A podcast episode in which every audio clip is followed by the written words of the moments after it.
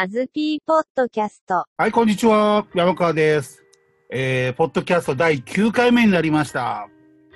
まあ、あの、あずにゃん、はいなんか昨日忙しかったみたいだけど、何してたの？ちょっとあの、えーフランス語フランス文学会関西支部会というところで、えーあの勉強してきまして、主に、えー二次会場で、はい。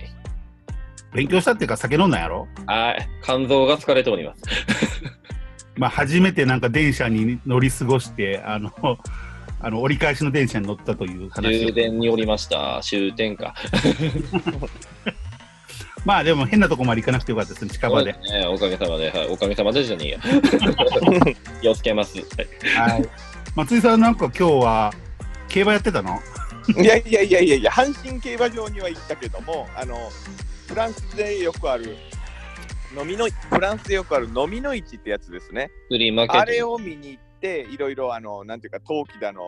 なんか骨董品だのなんか見てうろうろしてきました。競馬は裏の競馬場でやってましたけれども、あの僕ちょっとだけ入ったんですけど、そのなんていうの清掃してるところを見初めて見て、あ競馬ってこんな感じなんや、競馬場ってこんな感じなんやと。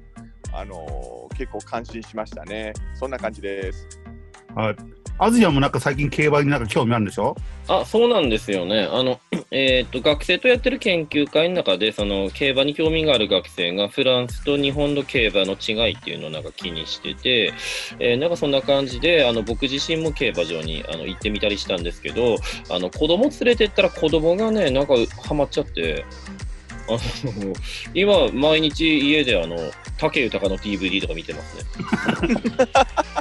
鉄道の次は今度は競馬ですか？馬力があるものが好きらしいと。なるほど。ああ、はいはいはいはいはい。まあなんかそれぞれあの週末はなんか楽しくお互い過ごしたようですけども。で、ちょっとまあ今日何話そうかなってさっきね、あのまあ編集会議やってたんですけども、まあこの間、まあちょっと2回目、3回目のあたりでですね、まあ我々3人がフランス語教員になったあの理由とか、まあ経緯とかっていうのを話したと思うんですけども、まあ今フランス語教員になって、まあフランス語を教えるということでお金を稼いでるわけですよね。で、フランス語を学んで、フランス語を教える立場になるような人っていうのは、それだけでしかお金が稼げないのかなっていうのが、ちょっと今日の議題なんですけども、あずにゃん、あずにゃんはなんかフランス語を教える以外でお金稼いだことってありますか？うん、バイトはしてましたね。あの、ただ、考えてみたらおかしいことなんですよね。えー大学院にいたんですけど、長いこと、えー僕はもうドクターで7年ぐらいいましたかね。あの、その時に研究に本当は熱を入れなければいけなかったのに、そのなんか熱とか力がバイトに逃げるっていうのが、なんかね、ちょっともったいないような気がして、まあ一応塾とかのバイトで小論文を教えたりとか、えー国語とかをやってたんで、全く関係がなかったってわけじゃないんですけども、やっぱりあの数学を教えるとかなってくると、なんか違うなとか思ったりとかですね。あの少しそういうふうにこうあのアルバイトに時間をかけなければいけないっていうのがね、なんであの、えーっと今研究している内容で稼げないんだろうなっていうのは、まあ、やっぱりありましたね、そんな悩みはね。確かにありますよね。うん松井さんはなんか、院生時代とかはどんな感じでお金稼いでました？えっと、僕は結構そのなんか大学の中のプロジェクトの、えっと、事務とか、そのなんか書類とか作ったり、あとはなんだっけ、シンポジウムの、えっと、立ち上げとか、シンポジウムの運営とかをしてたんで、割とアカデミックな中でずっと過ごしてたっちゃ、アカデミックの中で過ごしてましたね。だからこそ、えっと、例えばあの、シンポジウムとかのポスターを作ったりとか、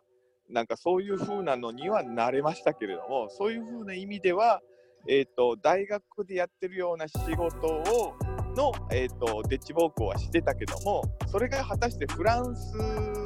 文化関係のことであったかっていうところはちょっと疑わしいかなという感じですね。なるほど。フランス語ってことになった時に、それで飯を食う、まあ、お金を稼ぐっていうのはどうしても、まあ、大学院を出た後ってことになりますよね。で、その後大学院を出たとか、まあそういうような形になったとしても、教える仕事ってあんまないんですよね。まあフランス語教員っていう形の授業を担当するっていうのはまあメインになったとして、あとは翻訳だとか通訳だとか、まあそれからまあ本の執筆とかになりますけども、それもまあ相手があってっていうことになりますから、なかなかそう仕事も入ってこないわけで、じゃあ、ね、実際他にこうどういうようなお金を稼ぐ方法、まあね、せっかく学んだフランス語を生かす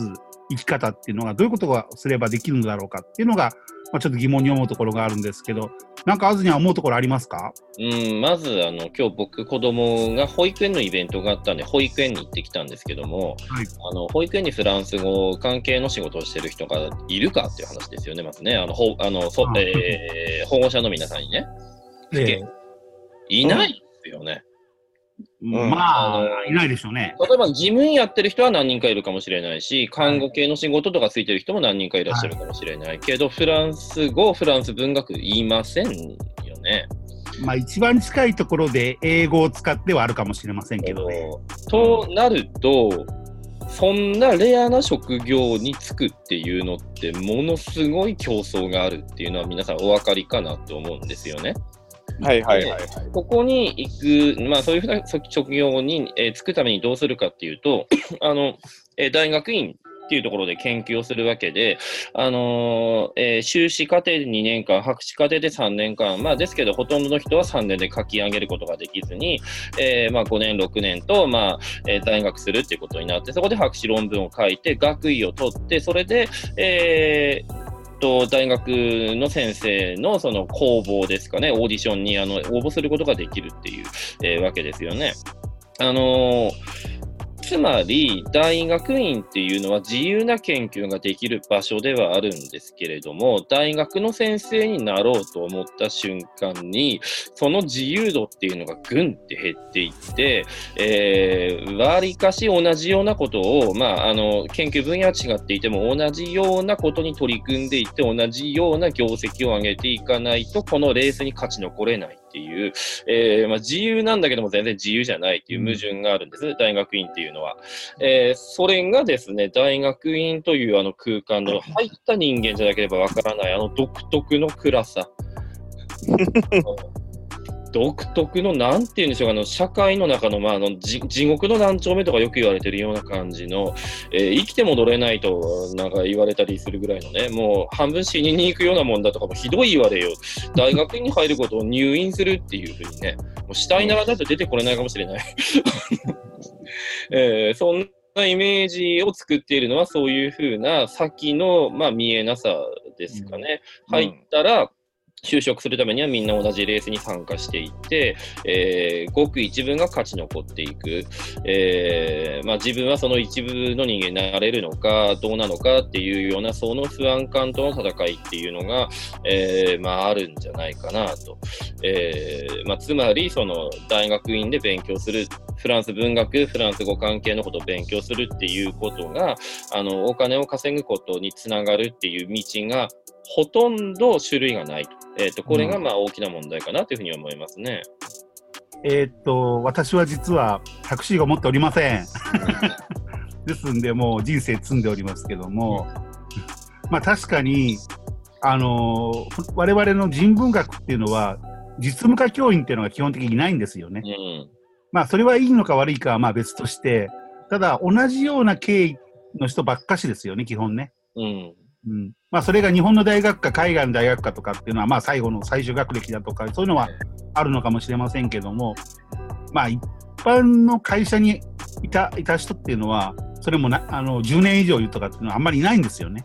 うんうん、だから、ちょっと偏ったというか考え方とか生き方に多様性がないというのはちょっとあるかなと思うんですよね。うん、なんかおかしいなと思うんですよ。その、博士号っていうのを取るって、あの、まあ、山川さんないって言ったところで申し訳ないですけど、あの、博士号を取るって、まあ、これ並大抵のことじゃないんですよね。で、これ取るっていうことは、それだけで高度な専門性持ってるんで、本来であればそこをもっと社会で認めてもらわないとこっちも割り合わないと。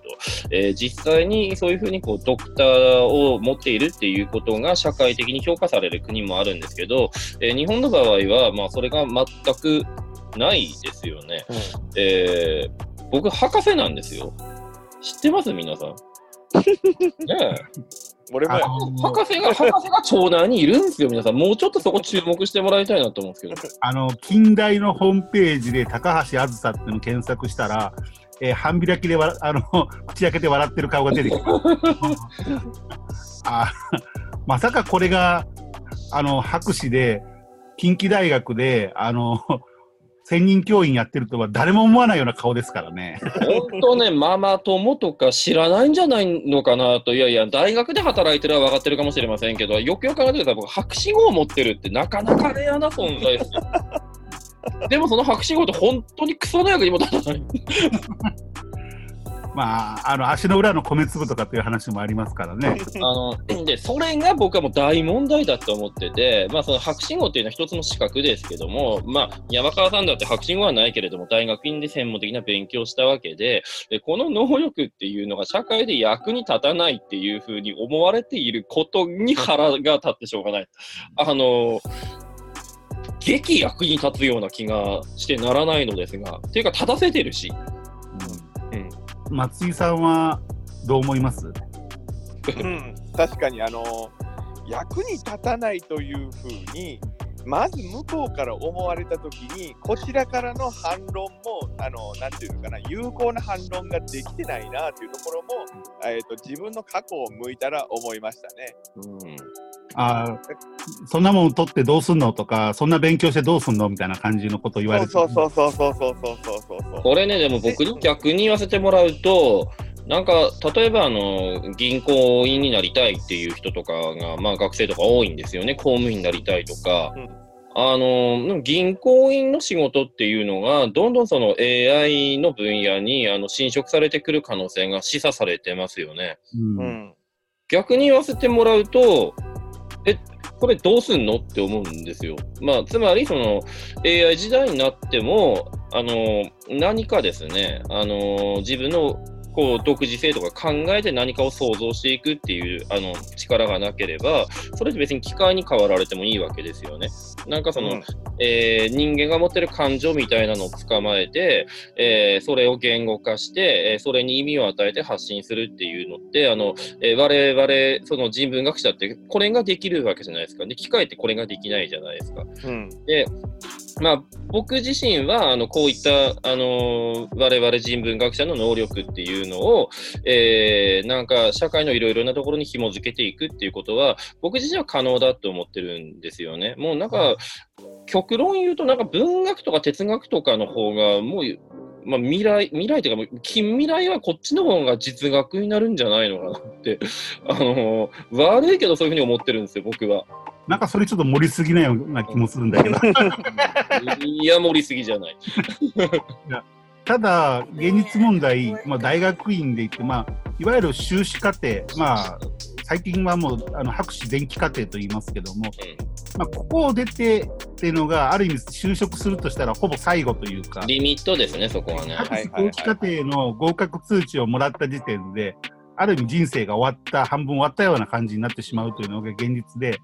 まあ、なかなか一般企業にも行けないとかね、まあ、その専門性を生かす仕事は、まあ、まずつけないとか、結局、あのー足かせに学歴が本当に白紙、あの足かせになってしまうようなところがあるんですよね。あの、まず履留歴学歴って言いますね。履履歴書にね、自分の学歴書くのがめんどくさくないですか？めんどくさい。すっごい長い。これ、これはね、あの、本当に、あの、人文系あるあるっていうか、あの、大学院あるあるですけど、僕の最終学歴が、東北大学大学院国際文化研究科国際地域文化論専攻、ヨーロッパ文化論講座、博士後期課程終了。はいはいはぁって感じでしょ。僕はそれ最後はあの博士後期課程単位取得退学なのでもっと長くなりますね。なんかちょっと、しかもちょっとダサくなりますね。退学ですからね。えー多分僕が一番長いような気がするけど忘れてただ大学院出たとしても仕事がないんですよね。ドクター行ってて、かろうじて英語のあの高校の免許を持ってるということで、そちらに入れた人っていうのは一人知ってますけども、あとはあまり消息不明だったりとかするんですよね。みんな辞めちゃいますしね。うん生き残んないですよね。うんうん。松井さんの周りもそんな人ばっかしですか？多いですね。えっ、と出版関係に行った人とえー、と専門の知識を、まあ、生かしたかどうかは知らないけども、アパレル関係に行った人と、他にも、えー学校の中え、高校の先生になった人かな、と、あとは大学の事務になった人とかいっぱいいますね、ドクター最後まで行って。まあでもそのアパレルなんかっていうのは本当に珍しいパターンですよね、一般企業っていうのはね。確かにね。うんうん、そう、だからね、あの、企業が取らないのはおかしいって思うんですけど、企業に取ってもらうようにするためには、ちょっと革命が必要になってくるわけで、うんえー、とそうなるとですね、僕、そんなにあの、えー、と屈強な人間じゃないので、えー少しおあのなんか物理的な革命は難しいなと。うん。いや、あの、本当ね、やりたい気持ちは、なんかどっかあるんですよ。経団経団連にね、なんかあの、ぶぶちかましに行きたいなとか。えフィジカル、フィジカル。さすがにね、それはまあできないとなると、この社会の中で有効な手段って何があるのかなって思ったら、あの、なんかもう自分自身でその、あの、専門をね、あの、金にしていく、うん。もうやらしい方ですけど、自分自身でお金を作る、その自分の専門で、えーその金にならないと言われている人文学で金を生み出していく方法って一体何があるんだろうっていうことをやっぱとことん考えていかなきゃいけないだろうなと。で、それを、あの、えー修士課程、博士課程の中で、えーそういうふうな、あのえーなんていうんですかね、その考えを熟成させていって、実際に何か、あのーまあ、思考実験をして、えートライして、えーまあ、ちょっとの稼ぎとかでもいいですから、そういう風なのがこう出てくるようになってきて、それをなんか、あのベーシックインカムにしながらやっていくって、えいうのが理想なんかなっていうふうに思うんですよね。まあ、理想ですけどね。うんまあ、いわゆるマネタイズっていうやつですよね。そうですね、今風のなんか、えー、横横文字にしたら。マネタイズっていうやつ。うんじゃあ、まあ、実際、まあ、マネタイズする、まあ、もちろんそれはフランス語の講師としてフランス語を大学で教えるっていうのもそれはまああのマネタイズなんでですけどもでも新たな分野をこう開いていくっていうこと必要ですよね。まああえて思いつくっていうのは何かでも実はいるんですよねフランス語教育の現場の中でね。そうですね、もう大学の先生にならないっていうあのチョイスが、まあ、あるかなと。つまり大学以外のところでフランス語を教える。例えばフランス語の能力があるんであったら、あのもうそれを使って仕事にしてしまうっていうパターンは、まあ、ありますよね、オーソドックスですけども、まあ、それはあの個人の家庭教師から、まあ、すごいところに行くと通訳とかいうところまで、まあ、それは幅広くあるかなと思うんですけども、えー我々のね、あの、えー仲間に、えーっと、フランス語教室ルシエルっていうのをね、あの、もう何年 ?10 年ぐらい、ちょっとやってるのかな。あの、えーっと、梅田の一等地で経営されている清水淳さんっていう方がいても、この方が凄まじいですよね。あの大学院の修士課程までは行ったみたいですけども学者の方には行かずにまあ最終的に自分でこうフランス語教室を開いた開いてまあやってるってことですよね。そうですね。もう、すごいんですよ。もうその、なんか、えー自分自身がその空間を作ってしまってる。まあ、まず我々よりフランス語できますよね。うんつまりあの我々は大学っていう空間に居場所を求めて、あのいろいろななんか、まあ、公募の書類を出したりとかして、あの自分をその空間の中に置いてくださいっていうふうに就職活動するんですけど、その空間そのものを自分で作るって、これすごいことだって思いますね。うんえーまあ、その他にですね、あのフレンチブルームネットっていうその、えーネットでのエッセイをずっとこう続けていらっしゃる、えーホームページを管理されている釣りかおるさんという方がいらっしゃるんですけど、まあ、この人はあの、えー大学で教えてらっしゃったりもするんですけども、あのもうそのフランスのその知識っていうか、もう現代のフランスのいろいろな情報をいち早くその、えー習得して、それをホームページでこうなんか、あの、えー発信して、で、それを元にして、あの、本書いたりとか、雑誌記事を連載したりとか、えーまあ、そういうふうな方もいらっしゃいますよね。もう、あの、全然その、大学っていう機関とは全く別の、えーまあ、自分なりのものを持ってらっしゃる。お二人ともあのツイッターだとかフェイスブックでこう発信したりとか外に向けて幅広い人にこうフランスの面白さだとか良さだとかフランス語の楽しさっていうのをこう伝えてますよね。うんそうですね。で、そこを我々が実は目指していかなきゃいけないなって、あの自分自身には人文学ってすごい使えるっていうふうには思うんですよね。あの僕自身は大学に雇われている企業人として、えーあとはその、ね、企業人として社会のいろいろなところで他の、えー業種の人と会った時とかにこの人文学の知識っていうのは非常に使えるものだなというふうに思ってるんですけど、さっきも言ったように僕自身はその、えー大学という空間に、えまあ、雇われているっていう、えそんな存在ですよね。で、松井さんも山川さんも、え大学の中で教えているという、えーな感じで、まあ、なんていうか、言い方悪いですけど、この大学に、こう、ちょっと、えー縛られてね。うんそうそう、命を握られてる。そうそうそう。あの、それってちょっと怖いかなっていうところもあるんですよね。その、ん結局、あの、えーこんなに大学の先生になりづらい世の中で、えー就職、まあ、運よくできたわけですけど、僕とかだと。そうなると、やっぱり大学、雇い側と雇われ側の関係が、もういつになっても、まあ、平等にならない。ですから、状況が変わったりすると、自分自身がどうなるか分かんないっていう危うさは常にあるわけですよね。うんうんうんまあこれから学生というかまあ子供の数が減っていきますから、大学ももう今以上に淘汰されるような時代になると思いますよね。まあ、あんまりね、うちみたいな、なんか受験者ナンバーワンとかいうところが、まあ、言っちゃいけないんだとは思いますけどね、そんな、お前のところが言うなって言われそうですけど、まあそういうのはでも現実にありますよね。うんうんだから、なんていうか、僕の今の目標は、我々が今やっているワークショップっていうのは、その、えー専門家に向けた、あの、えーフランス文学、フランス社会学、フランス語学の専門家に向けた発信ではなくて、専門家以外のところに向けて、その、えー学問を全く新しいあの形態にして、えーまあ、あの皆さんに体験してもらうっていうこのワークショップっていうのをやってるんですよね。で、ここに関連させて、えーまあ、いくばくかなりのですね、マネタイズができるといいなという、銭ゲバのようなことを考えておりましてね。まあ今はそれの修行期間中みたいな感じですよねそう。なんですよ。もう、ですから、あの、我々は別のところで収入を得て、今はボランティアの形でこの、えーワークショップっていうのをやってるんですけども、えーまあ、このワークショップも含めですね、あの何かその、えーまあ、経済効果が上がるようなことをね、我々自身のその、えなんか、え食い縁みたいなのをこう算出できるようになると、まあ、もっと我々が言ってることにも説得力が出てくるかなというふうに思いまして、うん。確かにそれありますね。うん まあ、ただワークショップっていうのは、まあもちろんワンオブゼブにしないといけませんよね、我々の活動そうですね。まあ、何せね、やってみて分かったんですけどね、あの、謝礼って出ねえなって思ったんですよね。まあ、修行してる時には、日本日本では金払ってでもこう修行させてもらえというなんか変なあの文化がありますからね。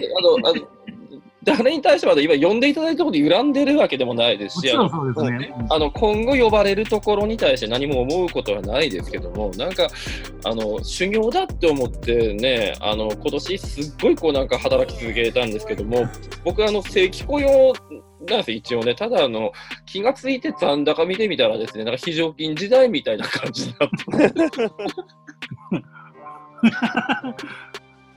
えらい稼いでんのになんか浪費してるな。うんね、まあ仕方ないかなと思って、あのこれぐらいみね、未然に起きらんとね、あのなんか伝えられないこともありまして。まあ、あなたにはしっかり切ってもらいますんで。まあ僕もあの科研費というのを個人でもらっててその科研費で得た知識とかそういう知見っていうのをうん。このワークショップで披露できるから科研費を使ってそういうふうにあちこち行ってるんですけども、まあ、去年こういうことはあんまり考えてなかったんっていうかこう科研費取るときにこういうことを考えてなかったんでまさかの僕の科研費もだだ減りです。うん松井さんの家計費にはお世話になりました。うんそうそれがもうだんだん出せなくなっているというなぜかというと科研費の方がもう僕の科研費がなくなっちゃってるからっていうねこうちょっと悲しい状況になっていってるという、まあ、その自利品です分いろいろ自利品ですよ、本当に。そうそうそうそうでもちょっと僕もあの、削るところは削って、あの、旅費とか出したりとかしましたね。うん、あの仮にね、謝礼もらったとしてもね、多分ね、まあまあ、もらったことないですけど、仮にもらったとしても、多分相場ですから、あの3人そ、三人でなんか1万円とか、多分そういうレベルだと思う。まあ赤ですけど、まあただ、それをね、いかに今度はプラスに転じていくかっていうだこからこれをどうやってプラス方面に持っていくかっていうのって、これ、加減使ったらなんか負けた気がしますけど、いや、あの取れたら使いますけどね。と。それが、そういう家計費だとかそういうもの、まあ税金ですけど、まあそういうものを使わなくても、あの回していけるような環境ですよね。そういうなんかまあ団体というものになっていきたいですよね。そうですね。だから好きなものを、なんか自分たちの方でし、まあなんかとことんやって、やれば、あの、やったこと自体が、その、えーまあ、こう、資金になって帰ってくるようなシステムを作らないといけないっていう、まあそんな真っ只中にいるわけですね。そうですね。だからこそ、今、あの、なんていうか、いろんな方、あの、大学の方々から呼ばれてるのは、まあ、場を提供してもらってるという、場を提供してもらってるということ、そして、今、科研費を使ってるということは、その修行を、うんえーする、えーための資金をあの補ってもらってるというふうに、そういうふうに考えたら、まあ、あの次のマネタイズにつながるのかなと思ってます。そうです。あとね、こう何をやってダメだったのか、もし成功したときはね、あの何をやるといいのかみたいなところも、なんか自分たちが実験台になりながら、こうね、データ取れるといいかなって思ってますあ、ね。そうそうそう、はいはいはい。まあそれと既存の、まあ我々とは通訳とかは無理かもしれませんけど、例えば翻訳だとかね、それから本の執筆とか、そういったまあ若干既存のこう、あの、マネタイズの仕方というのもまあ使いながらね、あの、複数のこう、活動っていうのをやれたらいいかなと思ってますね。うん、で、まあ、このポッドキャストっていうのがまあある意味広報ですよね。そうですね。まあ我々の活動報告であったり、まあいろんな人に、あのフランスだとかフランス文学だとか、まあフランス文化、そういったものを知ってもらうような、そういった場にしていきたいかなと思ってますね。あのー僕の最終的なやっぱ夢は、やっぱ大学院っていうところにもうちょっと夢が欲しいと。うん。じゃないと、今、もう院生いなくなっちゃうでしょう。まこの状況だと。あ、あの、フランス語のセクション、普通文化だとかフランス語学科みたいなところがもう徐々に減ってきてますからね。あの学会って分かったんですけど、あの学会員の会もう人数がすごい減ってて、あのえ会費収会費収入とかも減ってて、あのまあ、まだまだ大丈夫かなって思いますけども、ただまだまだっても言っていられない時期がやってきたときにはもう遅い。ーで、うんえーやっぱきあの研究発表の前聞いてきたらすごく面白いんですよね。あのすごい普遍的なところをその追求するような研究が多くてこれはもうあのフランス文学を超えてるっていう風なものがいっぱいあって、えーだけどそれをあの、えーフランス文学会で喋って雑誌になりましたってなったらその減っちゃった会の中でしか回っていかないってことになりますよね。うんうんうん、なんかそれ、そういうふうにね、その社会の中で、あの、なんていうのかな、閉ざされた部分だけで、あの、なんかあの話がこう循環しちゃって、外にそのエネルギーが出ていかないっていうのももったいないし、それが会員減少とか、フランス語、フランス文学やる人間が減っていってるってところにつながっていってるっていうのは、ちょっともうもったいないにも程があると。うん、だからこそ、その、えーまあ文学を勉強していても、やっぱ生きていけるんだぞっていうふうなところをですね、何かの形で見せて、えーそこをこう大学院とかに還元していくっていう、えーなんていうか、野望語りみたいになっちゃいましたけどね、あのそういうふうなことをね、なんかちょっと今は夢見てますね、僕は。うんうんうんうんうんいろいろそう話していくと、まあこういうアイデアというのは出てきそうですよね。うん。じゃあ、この話題はですね、あの、新春特別企画ということで、年明け一発目にはい。酒飲みながら話しましょうか。あ、いいです。はいはいはいはい。しましょうかポッド。キャスト飲み会。えあ、面白いかも。はい。ーあの、新春特別企画ということで、まあちょっとやろうかなと思いますね。いろいろ。大体砲弾ですね。もうなんえーか放送禁止用語が、あの、道お前が一番やばいんだぞ。はい、えー、あずぴーポッドキャストは iTunes などにあの配信されておりますので、あの、よろしければ、あの登録してください。登録していただきましたらですね、えー更新時にあの自動的に配信されますんで、よろしくお願いします。よろしくお願いします。よろし、くお願いします。また来週お会いしましょう。アビアントアビアントアビアント